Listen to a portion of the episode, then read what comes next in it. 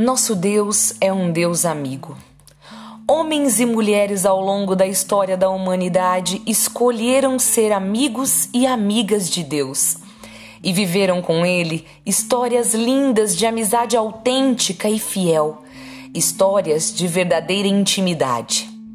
Quando Moisés conversava com o Senhor na tenda do encontro, quem se revelava a ele? Um Deus amigo um Deus que gostava de conversas longas, sem pressa. Um Deus companheiro que estava sempre pronto para um novo conselho, para dar direção e o melhor ainda, para gerar confiança naquele líder que venceria à frente do povo de Deus tão grande batalha.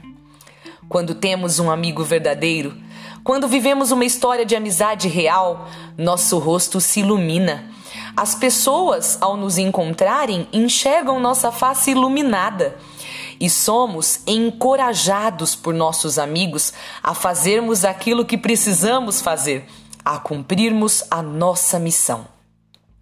Quando Moisés saía da tenda, o povo via que ele estava diferente. Ele estava cheio de luz, mesmo com toda a perseguição dos egípcios, mesmo com a escassez de alimentos, mesmo com as constantes murmurações da sua comunidade, Moisés seguia iluminado na força de sua amizade com o Senhor Deus. A amizade nos ilumina. O contrário, porém, acontece com quem não tem um amigo. Estes vivem sempre obscurecidos, abatidos na escuridão. Quando olhamos uma pessoa que é solitária, sentimos compaixão, pois o olhar dessas pessoas não tem brilho nenhum, falta-lhes luz. Também era luz o que invadia os lugares onde Jesus passava fazendo amizade. Quando ele entrava na casa das pessoas para jantar, o lugar todo se iluminava. Tanto era assim que sempre se aproximavam dos lugares onde ele estava multidões de pessoas todos em busca da luz. Jesus também é Deus e é um Deus amigo. Não tinha apenas os doze amigos escolhidos para propagarem a sua missão, tinha outros também importantes e especiais para ele. Para nosso Senhor, cada amigo é único e Jesus mostrou isso em seu relacionamento com os irmãos Lázaro, Maria e Marta. Ele era amigo dos três, igualmente igualmente os amou, os aceitou, mesmo sendo tão diferentes, e esteve com eles em bons e maus momentos.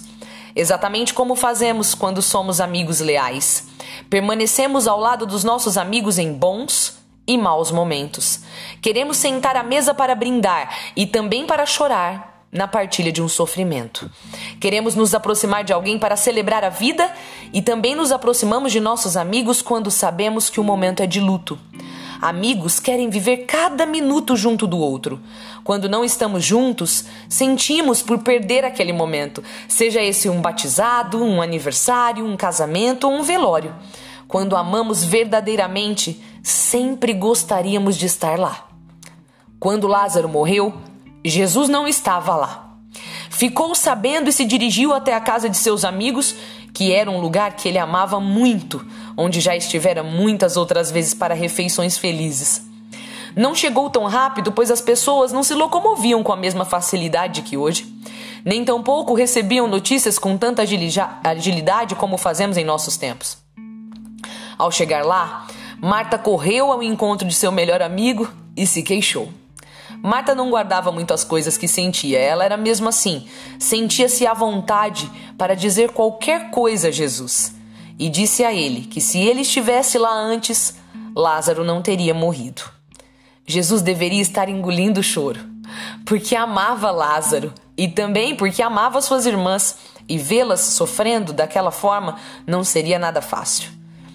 Mas, mesmo sentindo na pele a dor que todo amigo sente ao chegar em uma casa vivendo luto, ele responde com tanta firmeza a Marta que poderia tê-la deixado sem palavras, mas entre amigos não ficamos sem palavras, nos fortalecemos uns aos outros com as palavras certas.